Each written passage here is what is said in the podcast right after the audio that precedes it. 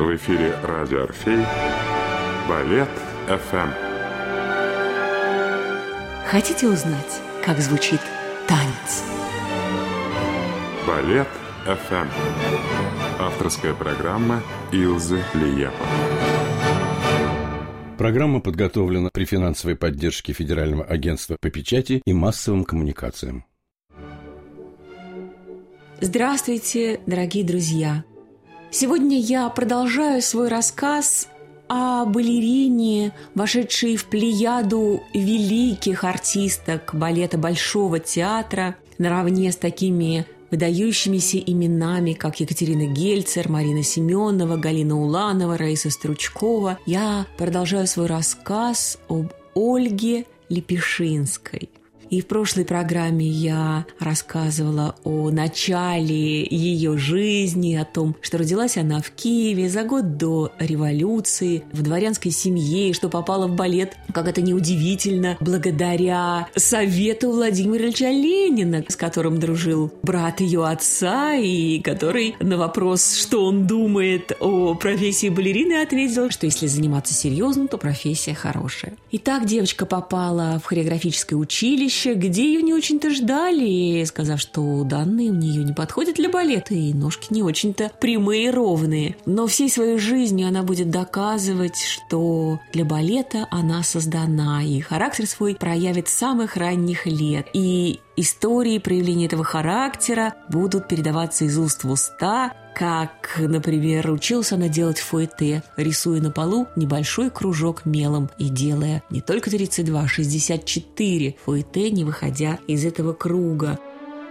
Ну вот Лёля Лепешинская, артистка Большого театра, и она сразу попала на положение солистки, танцевала много, радостно, сама очень любила сцену филиала, теперь это театр опереты, в 20 лет получила свой первый орден «Знак почета». После спектакля могла поехать на стрельбище, чтобы получить значок меткого ворошиловского стрелка. Характер неутомимый, и везде она успевала. Занималась огромной общественной деятельностью, была комсоргой, потом работала в парт-организации. В общем, все соответствовало времени. Была любима Иосифом Виссарионовичем Сталиным, который частенько бывал на балетных спектаклях и, встречая Лепешинскую на приемах в Кремле, мог спросить ее, как живете, стрекоза.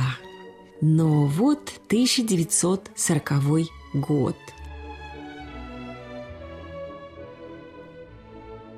Лепешинской предстоит выступить в новой редакции балета «Дон Кихот» партия Китри – и эта роль станет для нее особой. Она прославит ее. Это будет ее настоящая сценическая победа. Хотя надо сказать, что обычно артист балета в историю входит тем спектаклем, который ставится на него, если такое случается. Это всегда счастье, это всегда ожидание. И если спектакль становится успешным, то и роль как бы закрепляется за артистом. А для того, чтобы запомниться в спектакле классического репертуара и не просто запомниться, а в буквальном смысле войти в историю, тут надо совершить что-то невероятное. И Ольга Васильевна Лепешинская, Лёля, как звали ее всегда в театре, это сделала. Вот как говорил о ее китре один из ее партнеров, Асаф Миссерер. Она была новым человеком нового балетного века. Вариации, прыжки, вращения она вливала молодость, радость и красоту. Фуэте были ее естественной речью, которые выражали экстаз. Она была именно моей партнершей, моей, смелой, самостоятельной, легкой. Она сама крутилась, сама прыгала, сама стояла в любых позах, и мы оба испытывали радость от соревнования на сцене. Удивительные слова, которые получить от своего партнера – большая радость. И Лепешинская и сама была той радостью, особенно в этом спектакле, в ее коронной роли Китри. ей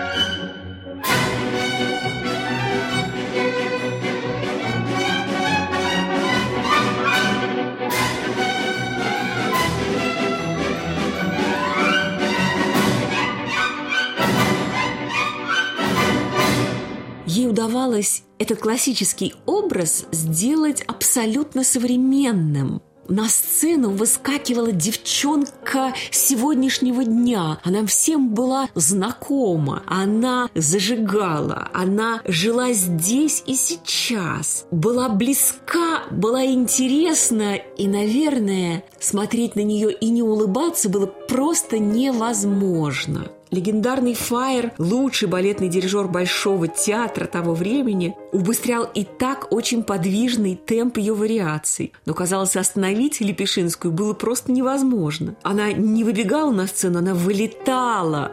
И музыку в буквальном смысле заглушали овации зала. На сцене появлялась не Примадонна, а очень зажигательная девчонка – и она была великолепна во всех сценах этого спектакля. И в сцене таверны, такой, казалось бы, бытовой, залихватской, она играла, она танцевала в каждом музыкальном такте. Она была очень хороша в сцене сна. В Дон Кихоте есть такой классический акт «Сон Дон Кихота», где балерина предстает совершенной классичкой. И Лепешинская была хороша и в этом фрагменте балета хороша была своими воздушными, легкими прыжками и была совершенно другой, и поэтичной, и вдохновенной. И, конечно, знаменитая гран-па третьего акта ПДД. Раньше это ПДД из Дон Кихота всегда неизменно входила в репертуар государственных концертов, где бы они ни происходили, в Кремлевском дворце съездов, в Большом театре или в колонном зале Дома Союзов. ПДД из Дон Кихота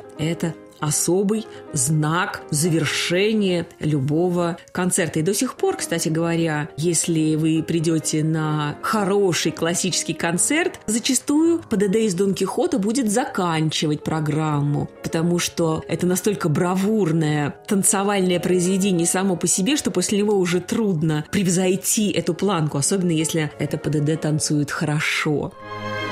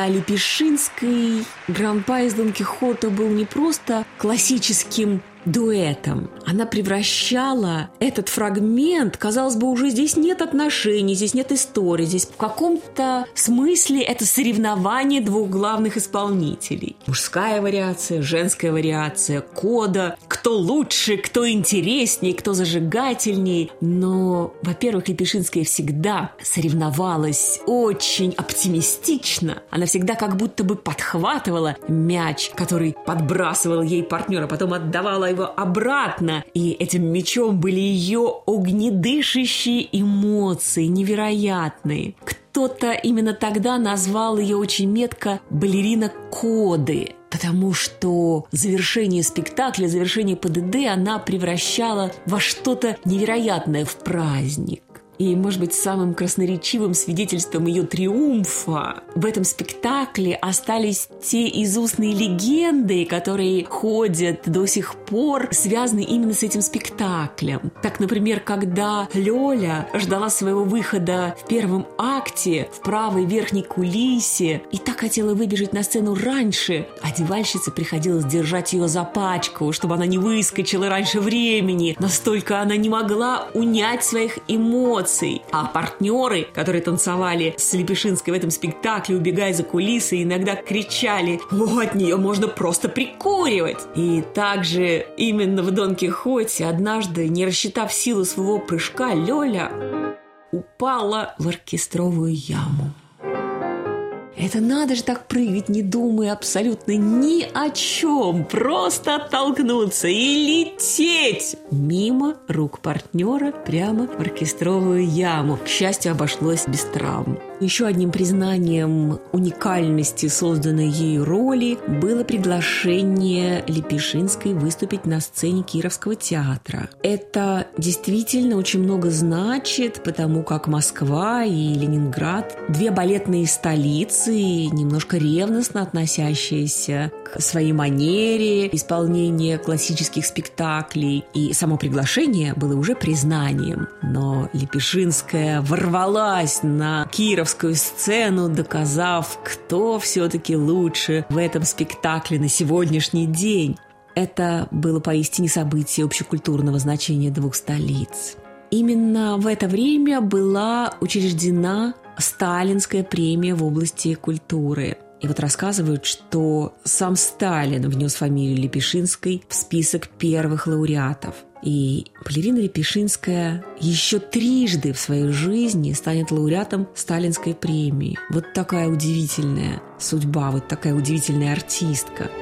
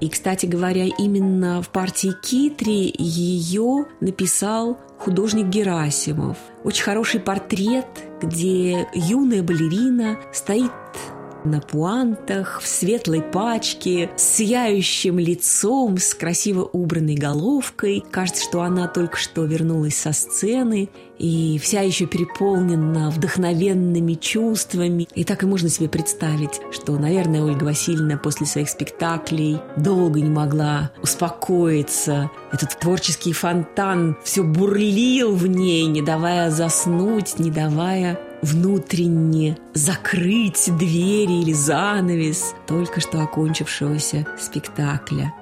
Этой балерине всегда была присуща честность по отношению к самой себе в профессии. Вот, например, чем она проявлялась. Конечно, Лепешинская была уже признанной балериной Большого театра и вполне имела право сказать руководству, что она хочет танцевать тот или иной спектакль. Так она и приготовила главные партии в балетах «Спящая красавица» и «Лебединое озеро». И если «Аврора» в ее исполнении получилась прелестной, изумительной, в каждой вариации она находила что-то свое, филигранная техника работала на роль, то «Лебединое озеро» не сложилось. Трудно сказать почему. Но это никак не умаляет таланта этой балерины, хотя можно было бы себе представить, что партия Адилии, наверное, она должна была бы быть очень хороша. Тут должна была бы работать на образ и на спектакль ее фантастическая, запредельная техника, ее немыслимое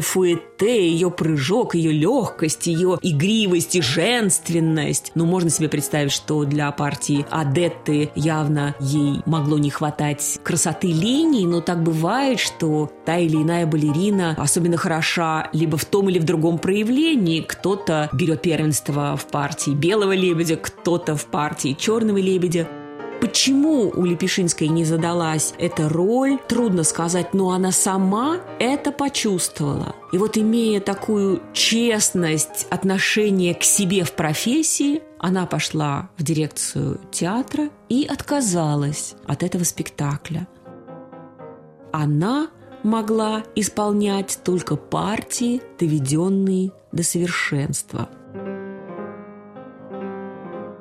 И несмотря на то, что Лёля абсолютно жила театром, балетом, творчеством, но ей хватало времени заниматься всем. И общественной деятельностью, и быть ворошиловским стрелком, и заниматься спортом, и прыгать с парашюта. И хватало ей время на личную жизнь, о которой, кстати говоря, она сама с легкостью рассказывала потом уже, в которой было у нее три брака, и все трое ее избранников были очень интересными людьми. Первый раз она вышла замуж еще до войны, и ее избранником стал кинорежиссер Илья Трауберг. Они очень интересно познакомились. Он пришел на концерт в консерваторию, где танцевала балерина Лепешинская – и несмотря на то, что она не могла не запомниться своим танцем, но в этот раз она запомнилась еще и тем, что она упала. Как могло такое случиться, нельзя сказать, но в жизни каждого артиста все-таки бывают такие случаи. Она упала. И режиссер запомнил эту удивительную молодую девушку с фиалковыми глазами, так ее потом и будут называть фиалковые глаза. И написал ей письмо – она ответила. Так завязалась переписка длиною в два долгих года. У этих людей хватило терпения, романтизма, два года идти навстречу друг другу и ни разу не встречаясь. И только через два года он попросил о встрече.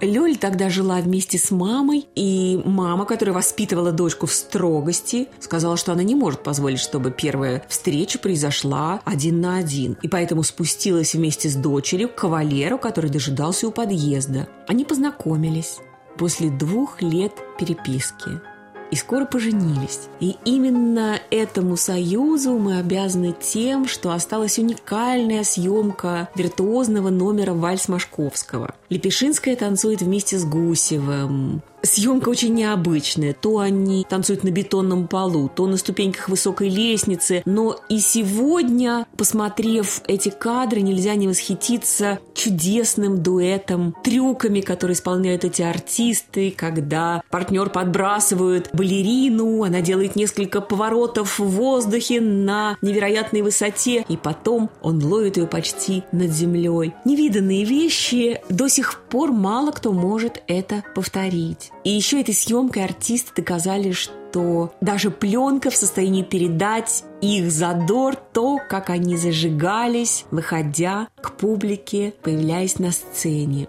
Но совместная жизнь двух этих людей была недолгой. Трауберг был командирован в Германию на съемки нового фильма, где скоропостижно скончался при непонятных обстоятельствах. Это было еще до войны. Наступал июнь 1941 года. В Большом театре готовились к закрытию сезона, но наступила война. И война изменила все – жизнь людей, театральные планы, и очень многое изменилось в устоявшейся жизни Ольги Васильевны Лепешинской. Ее удивительный характер проявился сразу, как началась война. Молодая балерина, лауреат сталинской премии, тут же идет в райком там формируются бригады народного ополчения. Она требует отправить ее на фронт. Причем в любом качестве. Бойцом, медработником. Она получает отказ. «Почему, товарищи?» – говорит она. «Я же ворошиловский стрелок!» И это правда. Ей отвечают, что дел много будет и в городе, оставайтесь в Москве. Она была неутомима, узнает, что в ополчении не хватает медперсонала и требует взять ее в качестве медработника. Ей объясняют, что это невозможно, потому что на фронте нельзя учиться, там нужно быть в состоянии делать то, что должен делать медицинский работник. Она не отступает, она просто ждет нового случая. Остается в Москве. И тогда вместе с другими артистами делает все, что только можно. Она моет полы в метро, занимается эвакуацией детей. Она дежурит на крыше дома на улице Горького. А на улице Горького в то время был дом, на фасаде которого стояла скульптура девушки по форме, напоминающей балерину. И вот так случилось, что Лепешинская дежурила на крыше этого дома. Во-первых, сбрасывала зажигалки, и во во-вторых, сообщая по рации о возможной угрозе с воздуха. В это время писатель Илья Эренбург в одном из своих рассказов написал, как хороша Лепешинская на крыше. Это он имел в виду скульптуру. И это высказывание облетело театральную Москву, и так родился миф, что будто скульптуру девушки на крыше того дома на улице Горького лепили именно с нее, с Лепешинской. И именно этой скульптуре суждено было стать таким позывным сигналом, который передавали друг другу те люди, которые дежурили на крышах домов. По рации спрашивали других дежурных, «Лепешинская жива?» Это значило, нет ли бомбежки в районе улицы Горького. Вот эта фраза «Лепешинская жива?» стала буквально паролем тех военных дней потому что недалеко, на другом доме, в районе Пушкинской площади, дежурил другой артист балета Большого театра Михаил Габович и также отвечал на вопрос, жива ли Лепешинская, Лепешинская жива. А тем не менее, другие артисты, товарищи уходили на фронт. Лепешинская всегда была в числе тех, кто провожал друзей на белорусском вокзале. Вместе со всеми она желала вернуться друзьям, вернуться с той страшной войны, говорила напутственные речи. И вот однажды, в тот момент, когда она произносила свою речь, а оратором она была очень милым, я даже не знаю, как сказать иначе, всю свою жизнь, будучи общественным деятелем, она говорила много, говорила хорошо и очень по-женски, темпераментно и симпатично. И вот однажды, так я представляю, как она говорит речь, вдохновенно, темпераментно, и вдруг из толпы кто-то кричит «Товарищ Лепешинская, вы бы лучше станцевали!» Это было удивительно. Откуда-то вдруг появился аккордеон, заиграла музыка. Лепешинская стала танцевать. Все подряд русскую, яблочко, грузинский танец, украинский танец, все подряд. Сколько она танцевала, она уже не помнит себя. Бесконечно. Именно тогда на сердце легло понимание, что в этом сейчас ее дело, когда идет такая страшная война. Вот что должна делать балерина товарищ Лепешинская. И когда стали формироваться первые военные бригады, она была там, в числе первых бригад, которые поехали на фронт. На этом, дорогие друзья, я заканчиваю свой сегодняшний рассказ о балерине Ольге Васильевне Лепешинской, о великой московской русской балерине. Но я продолжу рассказ о ней в следующей программе. Ваша Илза Лиепа. Вы слушали авторскую программу Илза Лиепа «Балет ФМ». Каждый понедельник на волнах радио Орфей. Балет ФМ. Здесь звучит танец. Программа подготовлена при финансовой поддержке Федерального агентства по печати и массовым коммуникациям.